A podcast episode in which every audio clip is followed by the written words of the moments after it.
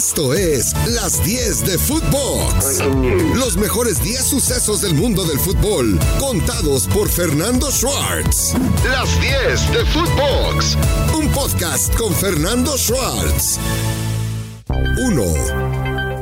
Dos partidos sin anotar gol a selección mexicana y sin gol no hay paraíso. Las pocas que se tienen se fallan. Tecatito y Jiménez no volvieron a acertar como había pasado frente a Uruguay y la situación es de que el equipo mexicano lo mejor que yo le vi, obviamente Guillermo Ochoa en la portería, que tuvo una gran atajada que salva el marcador y atajada doble, Héctor Herrera jugando de contención fijo con largos trazos inquietó en el primer tiempo y puede ser una solución, pero ¿dónde poner a Edson Álvarez? Raúl Jiménez ha perdido la confianza. Sí, desde aquel golpe con David Luis, Raúl no es el mismo porque ha perdido la fortaleza de su juego aéreo. Una selección que mejoró en algunos planos de lo que había mostrado en contra de Uruguay al enfrentar a Ecuador, mas aún así siembra, siembra severas dudas para lo que viene rumbo al Mundial. 2. Gerardo el Tata Martino anda nervioso, anda inquieto, anda presionado y esto se denotó en cómo perdía los bártulos en la banca del equipo mexicano en el duelo contra Uruguay y más en el partido contra Ecuador, donde no podía creer las que se fallan frente al marco rival. El equipo probó línea de 5, la defensa se vio vulnerable. El equipo prohibió esta situación en contra de Ecuador, pero también se vio vulnerable aunque no recibió gol volviendo a la línea de cuatro. ¿Por qué? Porque la defensa es lenta por el centro con Araujo y con Moreno, se necesita velocidad para no ser sorprendido a la espalda y porque Jorge Sánchez como Gallardo, tanto defensiva como ofensivamente, poco producen, a excepción de aquel zurdazo de Gallardo en una jugada prefabricada, pero evidentemente que hay preocupación en lo que pasa en el fondo del seleccionado mexicano. 3. Chicharito Hernández, todo mundo lo pide de regreso a la selección, pero yo me pregunto, ¿por qué ver a Chicharito como Salvador cuando no hay generación de juego y hay poca llegada?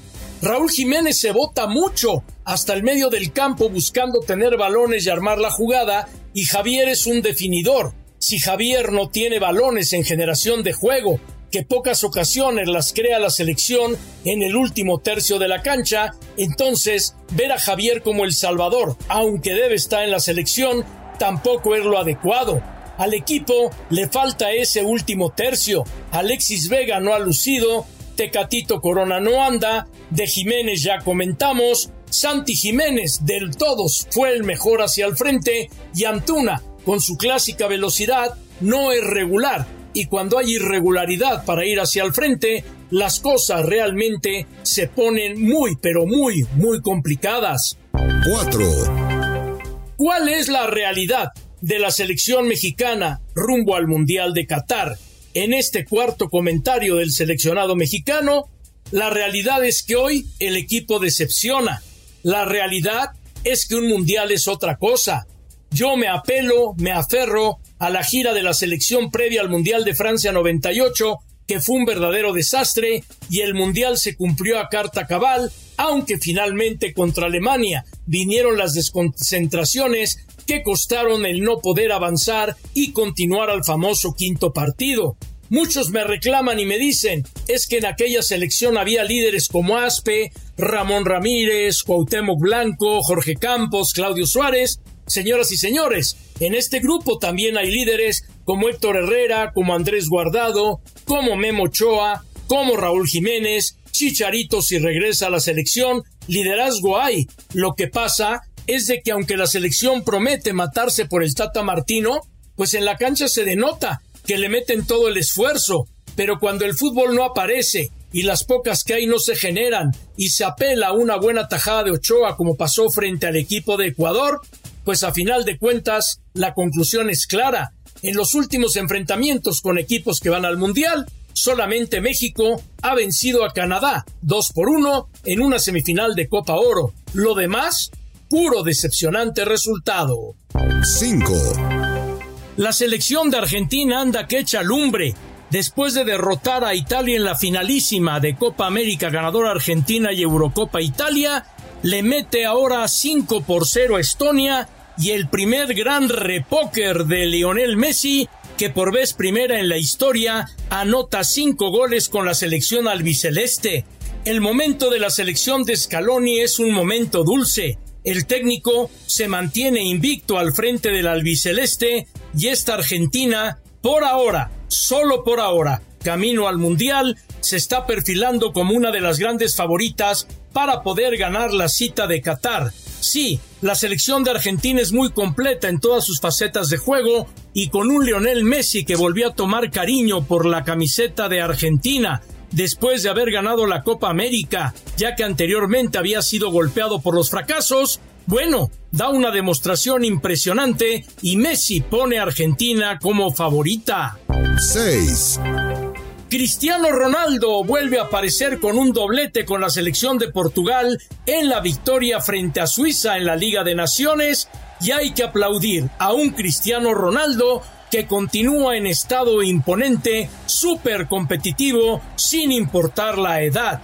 Cristiano ya en la semana había asegurado que se queda con el Manchester United, manifestando que al conjunto inglés hay que ponerlo en el mapa futbolístico de la Liga Premier y ponerlo en el lugar donde está con la llegada de Ten Hag. Lo que me llama la atención es que jugadores vienen, jugadores se van, jugadores salen y ¿qué pasa? Cristiano y Messi continúan su batalla de ver quién es el mejor. Si Messi anotó cinco, Cristiano anotó dos. Si Messi hizo esta maravilla, Cristiano hizo otra Qué afortunados somos de verles. 7. País de Gales regresa a un mundial en el cual no estaba desde el Mundial de Suecia 1958, cuando empató con México con aquel gol de Jaime Belmonte que le dio a México su primer punto en un mundial. Y lo de Gales, pues claro, todo mundo voltea a ver a Gareth Bale, Gareth Bale ha salido de Real Madrid, pero Gareth Bale cumple su sueño de llegar por primera vez a un mundial y tanto él como Aaron Ramsey son dos de los jugadores que más pelearon porque el fútbol galés estuviera en el mapa y van a estar en el grupo B con Inglaterra, con Irán y con la selección de Estados Unidos. Ya veremos cómo responden los galeses que tienen a estos veteranos, que tienen a un gran arquero como Genesis, quien fue la gran figura para poder eliminar a una selección de Ucrania que se jugó el todo por el todo. 8. Cuando hablan en el extranjero, se atreven a hablar todo lo que no hablan en México. Es el caso de Guillermo Almada, el director técnico de Pachuca. En una entrevista foránea, deja ver que ya lo llamaron de la Federación Mexicana de Fútbol con otros candidatos para cuando termine el ciclo de la era Martino. Y también trasciende que Martino platicó con él sobre la presión alta con la cual jugó el Pachuca toda la temporada. Yo me pregunto por qué abren su boquita fuera del entorno donde se encuentran o por qué ese encono a no ser tan compartidos con la prensa mexicana un misterio sin resolver porque esto ha pasado a lo largo de los años y ahora es precisamente Guillermo Almada, que además es un técnico intenso, que cansa al jugador pero que es buen técnico, quien ya levantó la mano siendo candidato al tricolor, según dijo, acabando la era Martino con otros más. 9. Amores son amores. Y después de que la transferencia del Pocho Guzmán se cayó a las Chivas por el problema del doping, Pocho recuperó la forma, ha jugado magníficamente bien con Pachuca y ahora Guadalajara lo quiere de regreso. Guadalajara ya presentó al Almozo, que es una gran incorporación como lateral, trae de regreso al Oso González, que fue criado en las básicas de Chivas y de ahí tuvo un periplo por donde pasó con Necaxa, pasó con América, volvió al Necaxa y ahora vuelve a las Chivas. Bueno, lo de Pocho Guzmán para el medio campo del Chiverío sería algo realmente extraordinario. Vamos a ver si a final de cuentas se cierra o no la transferencia, porque eso de Pocho Guzmán, cuando ya no se quedó en Chivas por el problema de doping, vaya, vaya, vaya, fue un fuerte golpe. Un fuerte golpe para un rebaño sagrado que necesita mexicanos de calidad como el Pocho. 10. Héctor González Iñárritu fue campeón con el América en el 2002 y ahora regresa como presidente operativo muchos años después. América vuelve a algo que operativamente le dio resultado, doble presidencia, una operativa administrativa y la otra deportiva. Y de esta forma, Héctor González Iñárritu, quien se manifestó americanista de tiempo completo, estará con Santiago Baños buscando recuperar la gran confianza que ha perdido el equipo del América y vamos a ver si esto puede ser en verdad una realidad. González Iñárritu tiene mucha experiencia recorrida en el fútbol mexicano, incluso a nivel selección y en la comisión de arbitraje, también estuvo con Tigres y el América seguramente ha ganado a un gran directivo de regreso a casa. Y hoy, hay mucho tiempo de reposición. Nos vamos a tiempos extras. ¿Qué le parece a usted? Giovanni Dos Santos se puso a punto con la sub-20 del América y Giovanni Dos Santos de pretemporada con el América del Tan Ortiz buscando una oportunidad. Alguna vez Jonathan dijo, me gustaría jugar con mi hermano Giovanni en el América y en forma para Ripley.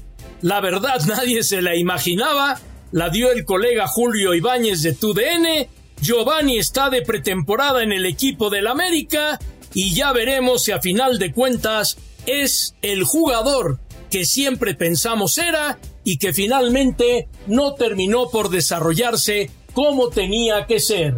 Sin duda alguna, Giovanni tiene calidad. Sin duda alguna, Giovanni tiene fútbol. Pero la gran pregunta es, ¿dónde dejó Giovanni todas esas virtudes totalmente desaparecidas, desaprovechadas en su paso por el América, donde la verdad fue un verdadero fiasco?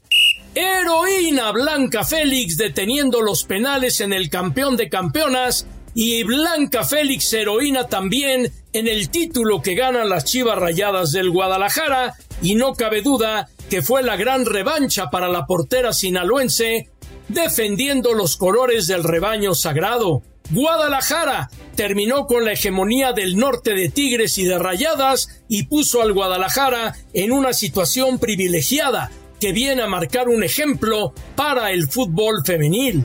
¡Qué bien jugó Blanca! Pero también hay que darle el mérito al arquera Espino, que durante la batalla mantuvo el marco en cero en el juego contra Rayadas para llegar a los penales y ya cuando Blanca entró fue la heroína de los penales, pero creo que ese heroísmo va compartido con Espino, que tuvo una grandiosa actuación también.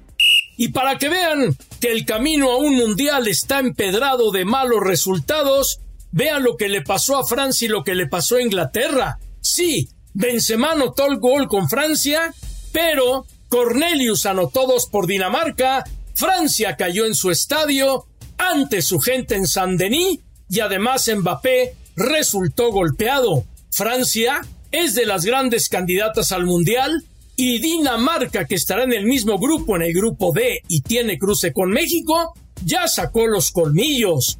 Por otra parte, Inglaterra pierde con Hungría, que no los había derrotado en Budapest, y el equipo de Hungría le bastó un solo gol, una defensa ultranza, y ya vieron lo que pasó con Inglaterra. ¿Y qué me dice con España? Que tuvo que navegar contra corriente para a final de cuentas empatar a dos goles con la República Checa con un prostero gol de Íñigo Martínez que salvó del ridículo a la selección de Luis Enrique. ¿A qué voy con todo esto? Que en el fútbol no hay nada escrito, son 22 en la cancha, todo puede pasar y sí, siempre lo he manifestado y lo reitero, el Mundial es totalmente otra historia.